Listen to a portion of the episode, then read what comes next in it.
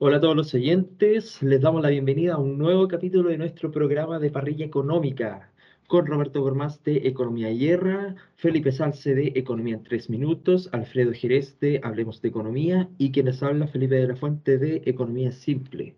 En esta instancia vamos a hablar de salario mínimo, orígenes de la inflación y nuevas tendencias económicas. Para el primer tema les vamos a dar la palabra a Roberto Gormaz de Economía Hierra. Muchas gracias. Ah, buenas noches a todos. Ah, segundo domingo ya haciendo este podcast, así que feliz por eso. El salario mínimo en Chile tenemos que plantearlo desde una perspectiva social ha sido tema controversial durante las últimas tres décadas, básicamente, que el salario mínimo no ha incrementado en más de 200 mil pesos, mientras el salario de algunos eh, diputados y senadores había incrementado en más de un 60%. Esto obviamente es de molestia de una gran cantidad de personas. Sin embargo, hay que admitir que no podemos ir incrementando el salario mínimo de una manera constante si no incrementamos la productividad del país. De otra manera, la gente va a ir teniendo cada vez más plata en términos de cantidad, pero va a seguir teniendo el mismo poder de paridad de compra. Ahora, la pregunta que nosotros nos tenemos que hacer, creo yo, es, el gobierno ha decidido incrementar el salario mínimo en 50 mil pesos. Este es un salto enorme, es más alto que cualquier otra expansión que se ha hecho en las últimas dos décadas.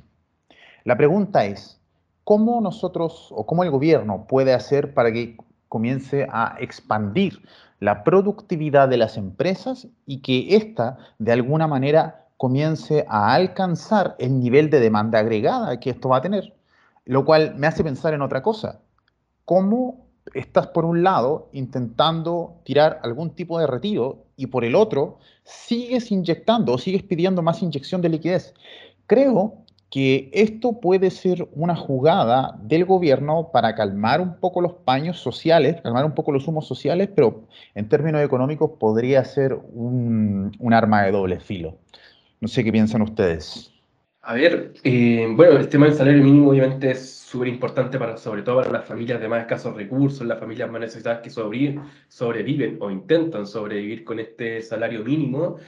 Eh, yo trabajé un poquito este tema hace, hace un tiempo por el Instagram y obviamente no, no tenía idea en su momento, pero por ejemplo me di cuenta que eh, en el último año, desde el 2010, el salario mínimo se ha duplicado en términos reales y es 3,5 veces más grande que el que había en el año 2000. El salario mínimo en Chile ha crecido de manera bastante importante y uno de los más grandes de Latinoamérica. Ahora, el poder adquisitivo de ese salario mínimo en Chile es bastante más pequeño que otros países y tiene mucho que ver, tiene que ver directamente con el nivel de precios que hay en Chile. El salario mínimo en Chile tiene menos poder adquisitivo que el de Costa Rica, que el de Paraguay, que el de Bolivia, que el de Ecuador, que el de Colombia, que el de Argentina, que el de Guatemala, etc. Y por supuesto, mucho menor que casi todos los otros países de la OCDE. Eh, también en ese momento hice la comparación de qué salario mínimo tenían eh, países desarrollados cuando tenían más o menos el mismo nivel per cápita, de PIB per cápita que tenemos nosotros, y en realidad nuestro salario mínimo llega a las tres cuartas partes, a veces la mitad del salario mínimo que tenían esos países. Entonces, estamos quedando atrás con el tema del salario mínimo. Se nos ha ido un poquito a las manos, si bien el salario mínimo sube constantemente, aún es bajo para, muchas para muchas familias. Y ahí el principal argumento, el principal, la piedra de tope, es el tema del, del desempleo subir el salario mínimo de golpe, como en un momento se tenía con el tema de Gabriel Boric, de la, del gobierno en general, eh, es peligroso por el tema de la inflación y es peligroso también por el tema del desempleo. Si subimos el salario mínimo, no sé, a 600 mil pesos de aquí a mañana, obviamente quedaría la escoba pero eh, cuando las subidas, las salsas del salario mínimo son más bien paulatinas, no hay un gran efecto en el desempleo. De hecho, hay evidencia que ha mostrado que no, no hay gran efecto en el desempleo cuando los aumentos son paulatinos. Ahora, ¿qué define lo que es un aumento paulatino y qué no? Ya eso lo podríamos discutir bastante. Ahí hay, habría que básicamente ver, es imposible predecir qué va a pasar pero me quiero detener en una de las últimas salsas del salario mínimo cuando subió 4,5%, bastante poco, de 288.000 a 301.000, y no hubo ningún efecto, ni en los, ni los ocupados, ni en la microempresa, ni en las pymes, eh, todos continuaron al alza, así que hay que quitar un poquito el miedo ahí, el miedo del desempleo con el salario mínimo, porque eh, depende mucho. Si se hacen bien las cosas, no debería haber grandes consecuencias con esta alza del salario mínimo No sé qué opina Alfredo. Gracias, Felipe. Eh, bueno, yo el tema del sueldo mínimo lo voy a abordar eh, por medio de dos enfoques, ¿no? El mercado del trabajo y el mercado del, y el mercado del dinero. Primero, los últimos reportes de línea indican que hemos, han habido un aumento del desempleo. Pasamos del 7,2% al 7,5%. No porque se estén destruyendo empleo, sino porque hay una mayor oferta de trabajo y el mercado no, no, no ha sido eh, capaz de absorber esta oferta. Por lo que tendencialmente hay más gente eh, incorporándose en, el mercado laboral que gente que consigue pega. Por lo que estamos ante un, desempleo estructural, no cíclico. Aumentar el sueldo mínimo significa, entonces, ponérselo más difícil a las personas que están sin pega. O sea, hay que preocuparnos de las personas que están quedando fuera del mercado laboral, no, no, los que ya están dentro. ¿ya? Eso desde el punto de vista del mercado del trabajo. Ahora, en el mercado del, dinero, en, términos monetarios, eh, oye, eh, aumentar el sueldo, el sueldo mínimo en este momento, en, en esta coyuntura macroeconómica, sería contraproducente. ¿Por qué? Porque también, como dijo Roberto, eso sería aumentar la demanda agregada y que además sería contraproducente a las expectativas de la política monetaria restrictiva por el Banco Central. Por lo que también, como ha, dicho Felipe también, eh, esto puede erosionar lo que significan 400 mil pesos en términos eh, reales, porque se, se ven muy bonitos en términos nominales, pero la idea es que el salario mínimo mantenga más, o menos eh, el mismo poder adquisitivo en términos reales. E, esa sería mi, mi, mi intervención. Muchas gracias, Felipe. Y como decía el resto, tenemos la situación actual de que tenemos un salario mínimo de 350 mil. Uno podría decir que es bajo, y va a pero va a seguir siendo bajo si mientras la inflación siga subiendo. Y eso tiene, tienen que tenerlo muy, muy claro a la gente, sobre todo con el tema de los retiros. Ya se ha planteado subirlo a 400 mil para este gobierno en este año. Incluso desde 2019, 2018, la CUT pretende la idea de subirlo a 500 mil, lo cual si lo vemos en el contexto de hoy día, es una barbaridad. Incluso si lo vemos desde el contexto cuando asumió el, el gobierno de Piñera, tenemos el mismo problema porque no tenías una, un alto nivel de productividad. Y hablamos del contexto pre-estallido, pre-pandemia. Entonces, claro, la idea de se debería empezar a estudiar bien el, la implementación del aumento de salario mínimo, idealmente que sea gradual, porque de lo contrario lo único que va a tener es que la gente se te va a acumular con rabia por, porque la promesa no se cumplió o más bien porque tal promesa no, no, no surtió ningún efecto. Y lo otro, que también es muy importante respecto al salario mínimo y el aumento de los sueldos a nivel general, tiene que diferenciarse, y esto lo tiene que tener muy claro la gente, con lo que es un reajuste de sueldo acorde a la inflación porque hoy día la gente no entiende o le explican muy mal esto, quizás de forma grede, de que el, de que el salario mínimo, claro, busca un poder mínimo, un piso mínimo, perdón, de poder adquisitivo. Esa es la idea. Y así como también lo vemos del, del sueldo que gana la cada persona, tienes el aumento de sueldo y el, y el reajuste del IPC. Y la idea es que la gente entienda que lo que va a hacer acá es que su piso mínimo aumente, no que sea un simple reajuste que va a ser menor, que incluso puede que no sea, no, no logre llegar al piso mínimo para, para enfrentar el, su año, digamos. Perfecto. Entonces, como conclusión, ¿qué podríamos, hay, podemos, podemos de alguna manera decir que este, esta alza, esta, alza que ya ha anunciado el gobierno, será positiva, negativa, neutra, contraproducente, riesgosa? yo lo diría que podría ser contraproducente en términos reales, porque obviamente hoy la promesa del gobierno es que aumentar el sueldo mínimo en 400 mil pesos, pero en los 400 mil pesos en términos reales hoy. Pero la cuestión es que si esta, este aumento se aplica, se, al final se hace ley, puede erosionar lo que significan 400 mil pesos reales hoy, no, no, no en términos nominales. Eh, creo, creo que en eso estamos de acuerdo. Sí, totalmente, totalmente. Yo, yo creo que puede ser riesgoso. El tema a mí, el efecto en el mercado laboral no, no me preocupa tanto si el aumento es paulatino, me, me quedo bastante con esa evidencia que estoy más acostumbrado, Si el aumento es paulatino, no veo tanto con problema, incluso para las personas que no tienen trabajo, siempre y cuando, por supuesto, repito, sea muy paulatino. Eh, la empresa, siempre se dice esta idea de que si se sube el sueldo mínimo, la empresa va a dejar de contratar trabajadores, pero eso se basa en dos supuestos. El primero es que la empresa puede sustituir al trabajador por otro factor productivo, capital normalmente, de manera muy rápida, lo cual es falso, porque esa sustitución entre capital y trabajo, primero es lenta y segundo es costosa. Entonces, sustituir al trabajador por una máquina primero, a veces ni siquiera es posible y a veces, eh, la mayoría de las veces, ni siquiera es, contraproducente. Así que por el lado del, mercado del trabajo, si el aumento es paulatino, no me preocuparía tanto. Eh, no, no, existe esta empresa marginal que tenga beneficio cero, que si le suena el sueldo mínimo cierra, eso no, no pasa en la práctica pero sí me quedo con la conclusión que mencionó Alfredo, que es muy importante, que tiene que ver con la inflación. Si subimos el sueldo mínimo ese un poquito más de lo, de lo debido, podemos tener un riesgo a la inflación que siga aumentando un poquito y haciendo que la variación en el sueldo mínimo sea al final contraproducente.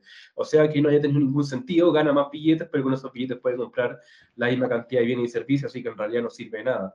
Hay que tener mucho cuidado con los aumentos paulatinos, y eso sí me preocupa, porque claro, la promesa de campaña no es menor subir el sueldo mínimo creo que a 500 mil pesos de aquí a cuatro años, pero eso no es menor, implica un aumento de casi 50 mil pesos por año, así que hay que tener un poquito de cuidado por ahí, si no, bastante cuidado, sobre todo en este año que estamos con una gran inflación. Sí, eso, y hay que considerar el factor de la desaceleración económica. ¿Cómo hace? Hoy día tiene, claro, tiene una inflación relativamente baja, pero vamos de nuevo a los dos dígitos, a 10%. Y tienes que ver la realidad del tipo de empresa también que tiene hoy día Chile. Sí. Básicamente tenemos varias grandes empresas con un alto poder de, mercado que pueden hacer lo que quieran en términos de mercado laboral, bastante rígido, a decir verdad. Aunque con un aumento, si lo vemos con un aumento a nivel paulatino, como dice Felipe Salce, no podría generar grandes problemas, pero sí habría, habría que hacerlo acorde a cómo vaya evolucionando la situación país. Bueno, ahora vamos con el segundo tema, que es eh, los orígenes de la inflación, de la cual me toca a mí presentar. Y bueno, eh, quiero abordar este tema con este, porque veo mucha gente eh, con, confusiones con el origen de la inflación y la coyuntura macroeconómica actual. El mismo Milton Friedman dijo que la inflación es un fenómeno monetario. Y sí, está bien, es verdad, estamos de acuerdo, pero desde un punto de vista de la demanda agregada.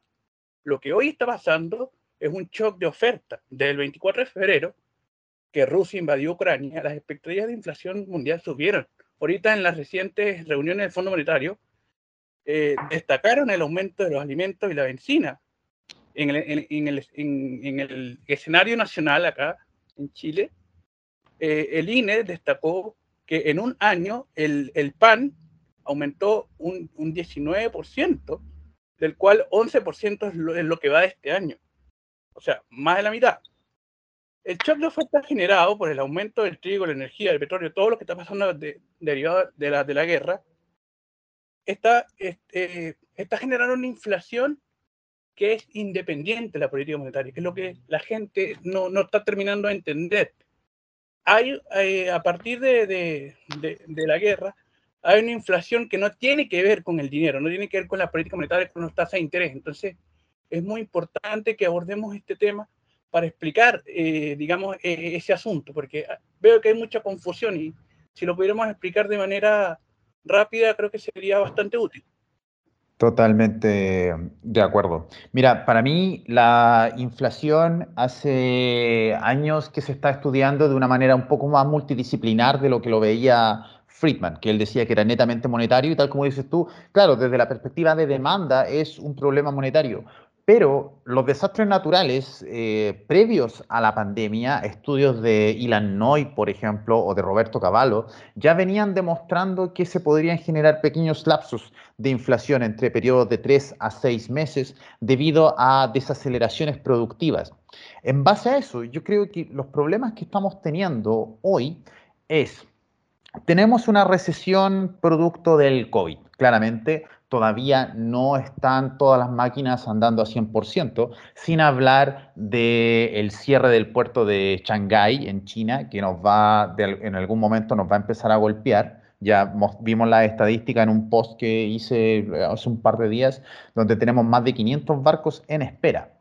Además de eso, claramente los retiros que han hecho que el precio de los productos o la demanda de los productos durables se haya incrementado tan exponencialmente que el precio de los automóviles subió un 20,6%, los temas de materiales de vivienda 16,5% y los muebles un 11,7%. Ahora a eso tenemos que sumar el punto que nombrabas tú, que desde el 24 de febrero, o sea, perdón, claro, el 24 de febrero tenemos ya la temática de Rusia-Ucrania, en donde los precios de los alimentos, en especial el trigo y la avena, se han incrementado en un promedio de sobre el 45%. Y estamos viendo toda una, una problemática productiva si nosotros seguimos acelerando la máquina del dinero en Chile, lo único que vamos a lograr es sobrecalentar la economía y lamentablemente las tasas de política monetaria que esté aplicando el Banco Central no van a verse, no van a tener el resultado que deseamos. Y, lo único que va a causar es que la gente diga, bueno, ¿sabes qué? Eh, lo que hace el Banco Central realmente no está sirviendo, por tanto, no sé, no más Banco Central, o el Banco Central está protegiendo el modelo, etcétera. ¿no? Ahí ya comenzamos con, con toda esta dichachería. No sé qué piensa Felipe de la Fuente. Sí, me voy a basar también en lo que dijo Alfredo respecto a que la inflación tiene efectivamente un origen de monetario, como lo decía Milton Friedman, pero también tenemos que considerar el efecto multicausal. Y tienes el ejemplo como ya, el aumento de los, de los costos de producción. ¿Por qué? Por, la, por el producto de la pandemia, restricciones sanitarias. Ya tiene un factor no monetario ahí, como que está diciendo la inflación.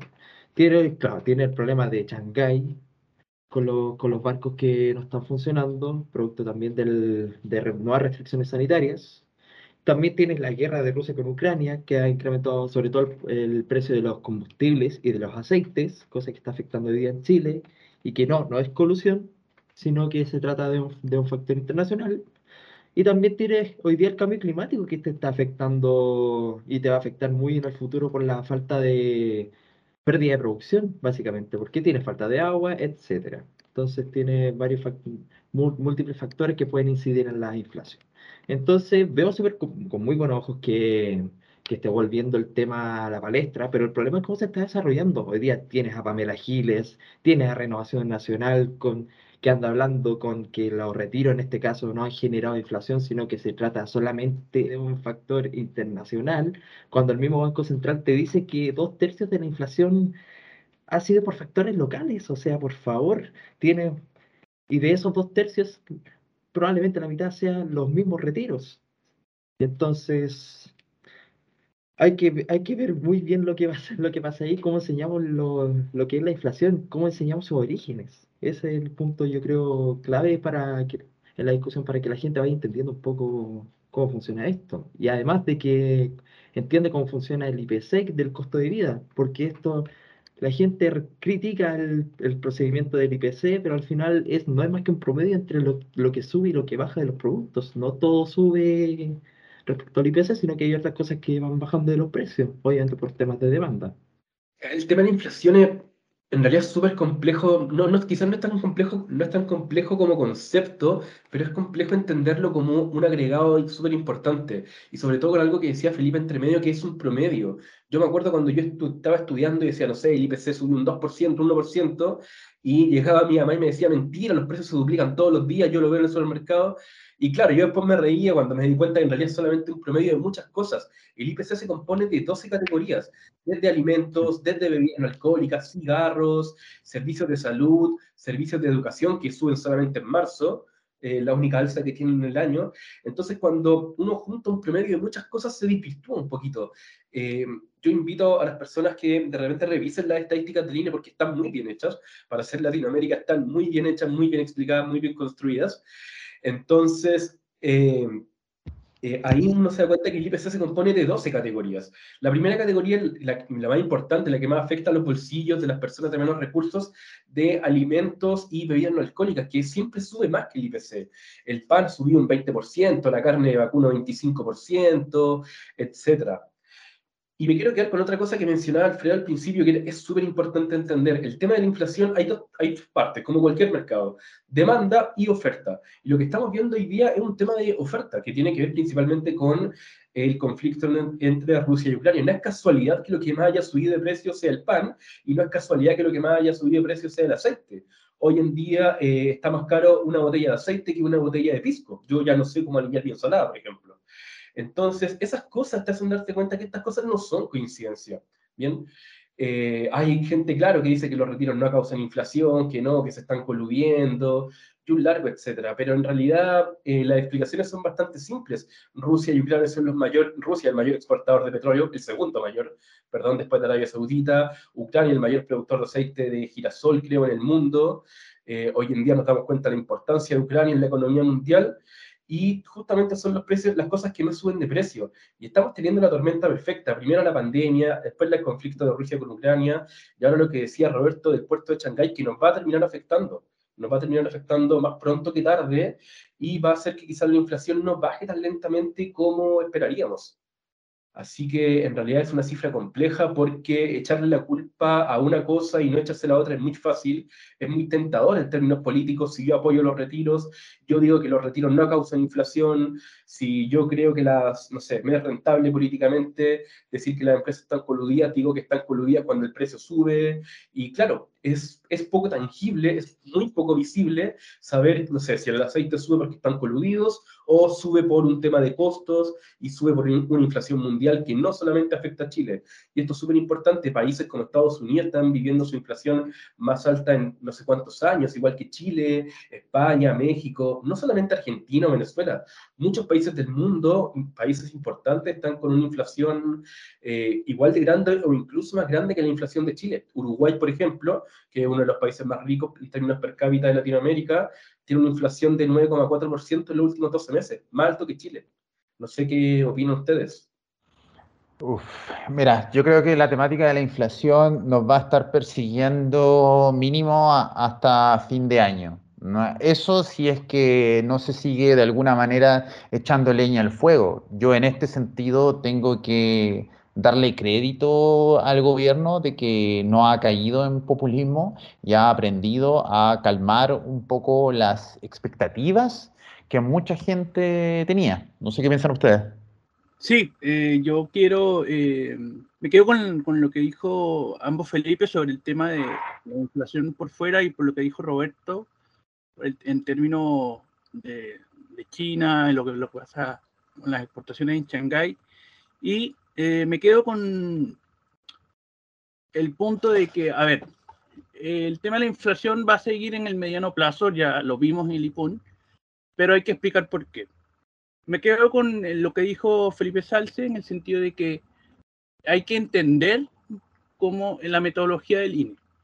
Hay que entender que la inflación, el número, el valor que nosotros que se actualiza mensualmente, es, un es una media ponderada que es una media ponderada, es el promedio de los promedios. ¿ah? Eh, y eso la gente no entiende, que oye, que la cuestión sube más de lo que dice la autoridad. No, pero hay que entender la metodología. Y por último, para cerrar mi intervención, eh, esto va a seguir, eh, esto va a seguir en mediano plazo por un, por un término de que Chile va a seguir perdiendo en términos de intercambio. O sea, el término de intercambio que es dividir lo que exportamos entre lo que nosotros importamos. Y ahí hay, eh, tendencialmente vamos a seguir perdiendo, porque todo lo que importamos, por lo que, todo por lo que hemos hablado, tendencialmente va a seguir subiendo de precio o se va a seguir manteniendo. Por tanto, la, parte, gran parte de esta inflación que vamos a tener viene de afuera. Claro, y el otro, básicamente sobre el tema de la, inflación al mediano plazo, vamos a, vamos a seguir hablando del tema de la inflación. Vamos, incluso me atrevería a decir que hasta el próximo año, porque los políticos van a seguir hablando de la inflación externa, importada, podríamos decirlo también, para, como justificativo para seguir promoviendo propuestas como bajar el IVA o, o, crear un ingreso de, emergencia o, o nuevos retiros del 10%, sumado que hoy día tienen este debate de, lo, de, los, de la expropiación de los fondos de pensiones. Así que mientras, mientras tengamos esos debates, vamos a tener un, largo tiempo de discusión respecto al tema. Si sigue el tema de los retiros, eh, porque ya, ya salió en la tele que los proyectos ingresaron justo al momento, vamos a terminar hablando de la inflación, yo creo que en todos los siguientes capítulos de parrilla económica. Y me quiero quedar con lo que decía Alfredo, que la inflación, bueno, que la inflación claramente también hay un componente externo, y hay un punto que no sé si lo mencioné, pero no salió tanto acá, que es el tema del precio del dólar, que Eh, el precio del dólar hoy en día ya está como en 8.40 de nuevo, volvió a subir por diversos factores, pero ese precio del dólar hace que todas las cosas que nosotros compramos, que vienen de afuera, productos importados, electrodomésticos y todas las cosas que compramos afuera, que en realidad son casi todas, eh, sean más caros. Si tenemos que pagar más pesos por dólar, al final para nosotros es mucho más costoso. Una vez leí, cuando la benzina todavía estaba con el 700 pesos, que al final el precio de la benzina, de los combustibles que nosotros pagamos, depende mucho más del precio del dólar que del precio del petróleo en sí mismo. Entonces, sí, aunque el precio del petróleo estuviera alto, si tuviéramos un dólar, no sé, de 600 pesos, 650, tendríamos una benzina quizás mucho más baja de la que tenemos actualmente. Así que también a no restarle importancia a eso y estar atento al precio del dólar, que mucho tiene que ver con la inflación, dado que importamos la gran mayoría de los productos de la canasta. Oye, vamos con el tercer y último tema de la semana, que fue, bueno, básicamente el que más se votó, o sea, el, tercero que más se votó en comparación a lo que era la fijación de precios, que son estas nuevas tendencias, básicamente, estas tendencias entre económicas y políticas que poco a poco se han estado abriendo espacio dentro de las redes sociales, dentro de quizá algunos partidos políticos, por así decirlo, que es esta visión un poco más eh, liberal o como quieran llamarla, anarcocapitalista, que estamos viendo que es, un poco, es, un poco tragicómica de alguna manera, cómo han entendido todo mal, por así decirlo, y, hacen, hacen mucho daño al debate económico. Este deseo de, por ejemplo, cuando te dicen, oye, quiero, quiero un Estado mínimo, y te dicen y te dan ejemplo a Alemania como un Estado mínimo, que el Estado alemán es enorme y literalmente tiene mucha más intervención que el Estado chileno actual. Y luego te dicen, no, pero quiero un Estado eficiente. Bueno, eficiente ya podemos comenzar a discutir cuáles son las variables de eficiencia. ¿ah? Y podemos comenzar a hablar de que sí, realmente en Chile el, gasto público en términos de ministerio cada vez aumenta más, mientras la misma la misma mm, Departamento de Hacienda dice que podrían eh, ir, ir creciendo mucho menos. Pero luego vienen y te dicen, ¿sabes qué? Yo quiero libertad total y me gustaría estar en un país como Liechtenstein.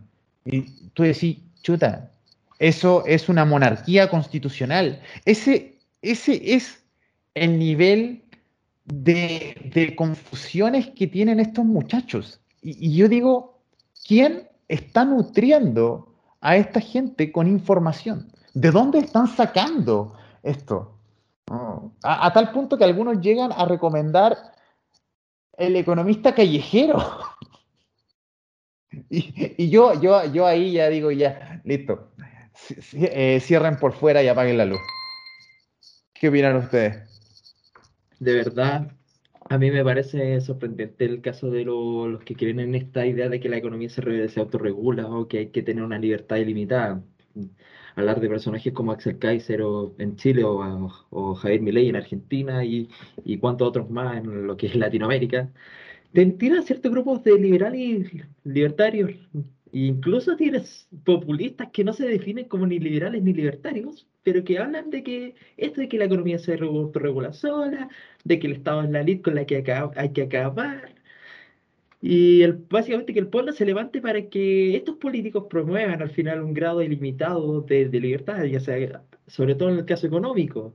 Pero tiene muchas fallas por lo que, lo que decía Roberto respecto al tema de que nombran países como Alemania, Incluso me, eh, me, atrevería a sumar a caso de que suman a países como Noruega, Finlandia, Suecia o Suiza, incluso, que son países muy ricos, eh, en eso estamos de acuerdo, pero que son países con un Estado alta, altamente intervencionista, básicamente, un Estado grande y regulador al final, con, con altos niveles de impuestos. Bueno, Suiza es un caso distinto porque tiene cantones y entre los cantones como regiones definen sus políticas vía democracia directa pero el resto de los países tienen altos impuestos, básicamente.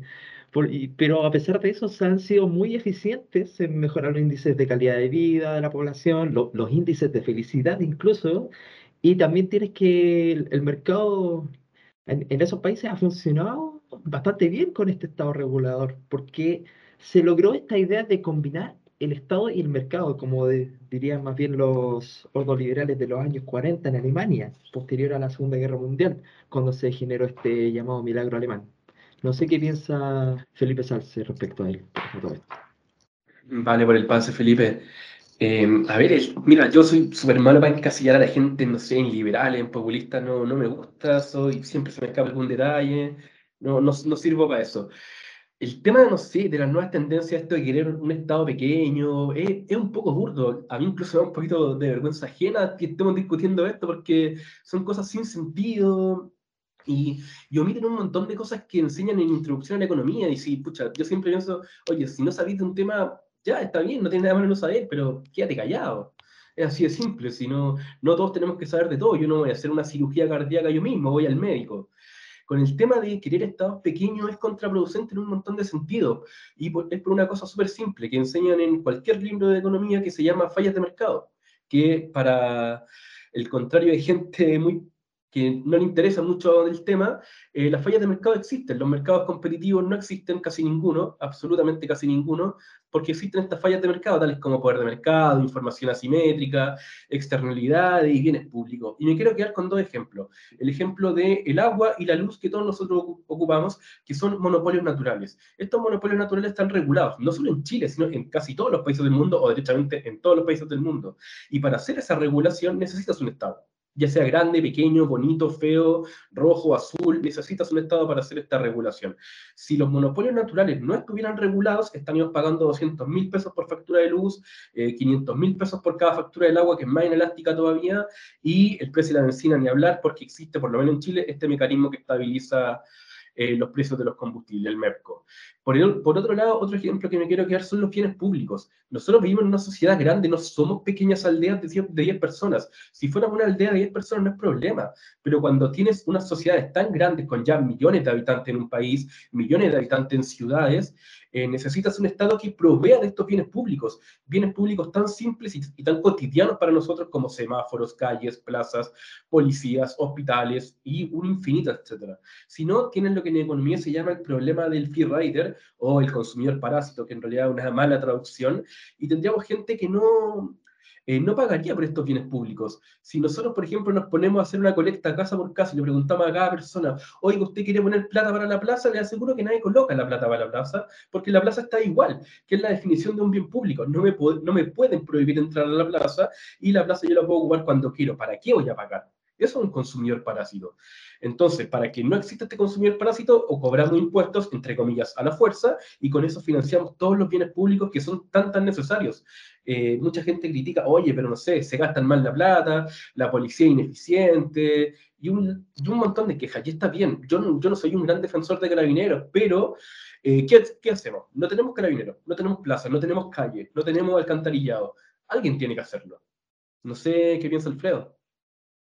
Eh, gracias, Felipe. Eh, sí, bueno, eh, además está decir que coincido con todos ustedes, pero hablando sobre nuevas tendencias, hablando de nuevas tendencias, yo quisiera recomendar cierta literatura de justamente las nuevas tendencias macroeconómicas. Mucha gente acá que nos escucha, nuestro propio Instagram, están preocupada que el crecimiento económico, porque unos países crecen más, porque unos países crecen menos. Yo quisiera acá recomendar algunos autores para eh, que se informen de estas nuevas tendencias, como lo que fueron Paul Romer, eh, Grossman, Holdman, eh, Robert Lucas sobre crecimiento macroeconómico, que, digamos, extendieron el modelo de Solution de los 50, la, la, nueva literatura sobre inversión de I D, reformas en los, de los factores de producción que hacen que los países vuelvan a crecer, la, la, el, la, el, la destrucción creativa de Philip Agnew. Entonces, obviamente que hay un abanico de nuevas tendencias para que se actualicen en el tema y vean, y, vean si les gusta o no. Si no les gusta Keynes, si no les gusta este, el otro, ahí tienen un, grupo de, nuevos autores. Ahora, eh, a ver, en cuanto a las nuevas tendencias, eh, como les digo, o sea, el, el campo está abierto en, eso en, términos macroeconómicos. En microeconomía tenemos la economía conductual de, Kahneman, de, de Tiller. Entonces, la invitación está dada. La cuestión es que cada quien se, se instruya, se lea y no si vamos a estudiar economía que sean con los autores correctos. Muchas gracias, Alfredo. Yo me quiero quedar con las palabras de, Felipe Salce respecto a las fallas de mercado, porque es, un, problema real. Incluso si supongamos que vivimos en una sociedad narcocapitalista, ¿quién, quién, maneja la que no se creen los oligopolios? Nadie tiene ahí el poder de fiscalizar más que ellos, más que los mismos privados, o sea, ellos mismos al final. Entonces, y después, cuando le hablas de la falla en los mercados, te hacen, no, pero es que existen fallas de, del Estado. Ok, pues puede ser, pero, pero al final no niegas la existencia y la evidencia misma te la dice respecto a la falla de mercado. Tiene la asimetría de información, como lo decía un autor muy bueno, eh, Joseph Stiglitz, y tiene el problema de los bienes públicos, que no, tiene, no tienes a quienes proveer, por lo tanto el Estado tiene que entrar. Entonces, es un tema también que debería promoverse la enseñanza a la, gente común. Bueno, como conclusión entonces en este tema podemos acordar ciertas cosas. Primero, hay que leer a los autores correctos. Segundo, si van a comenzar a citar datos, los datos tienen que de alguna manera ser verídicos, pues no vamos a estar hablando de, países con poco Estado y van a comenzar a citar a Alemania o a los nórdicos o nos van a citar a Nueva Zelanda o Australia, en donde los estados son totalmente paternalistas. Y finalmente yo creo que no está de más decir que la, manera en cómo se pronuncian estos personajes siempre es eh, curiosa, por decirlo menos, como una especie de jauría. Oye, vamos con, con los análisis para esta semana. Felipe de la Fuente comienza con, el análisis. Muchísimas gracias Roberto por darme la palabra. Bueno, aquí para la semana ya no tenemos mucha discusión respecto a los, al quinto retiro, sin embargo, el gobierno quiere apelar a que, el, a que, a que su programa, perdón, su proyecto de quinto retiro sea vuelto a la discusión. Hay que ver lo que pasa con la Convención Constitucional, que está dando mucho que hablar en temas de, la economía, sobre todo en, lo que se rechazó su la, Comisión de Medio Ambiente, también en lo que se ha rechazado en la Comisión de Justicia, lo que comprende el Banco Central. Así que vamos a tener harto material ahí para conversar. Eh, gracias, Felipe.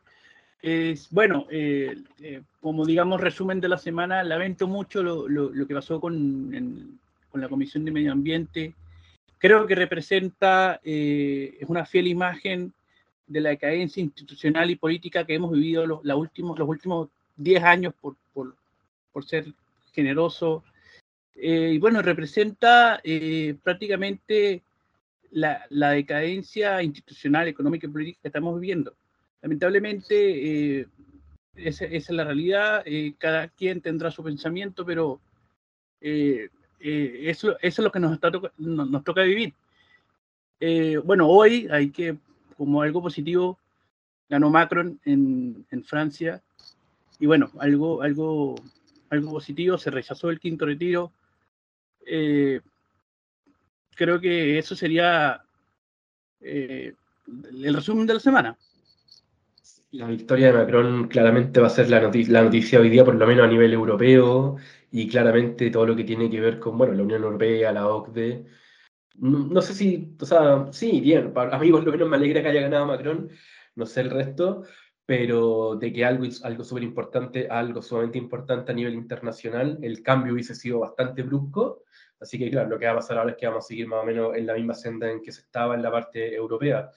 A nivel local de Chile, claro, tenemos lo de la Comisión de Medio Ambiente, una farra total, pero también hay otras discusiones importantes no menores, no solo la Convención Constitucional, está el tema del Banco Central pendiente, yo no soy tanto noticias, así que espero no estar tan desactualizado, pero es algo que, que, también hay que estar atento, ojalá siga siendo un Banco Central totalmente independiente del gobierno, como lo es en todas las economías desarrolladas, para que no se mezcle la política fiscal con la política eh, monetaria.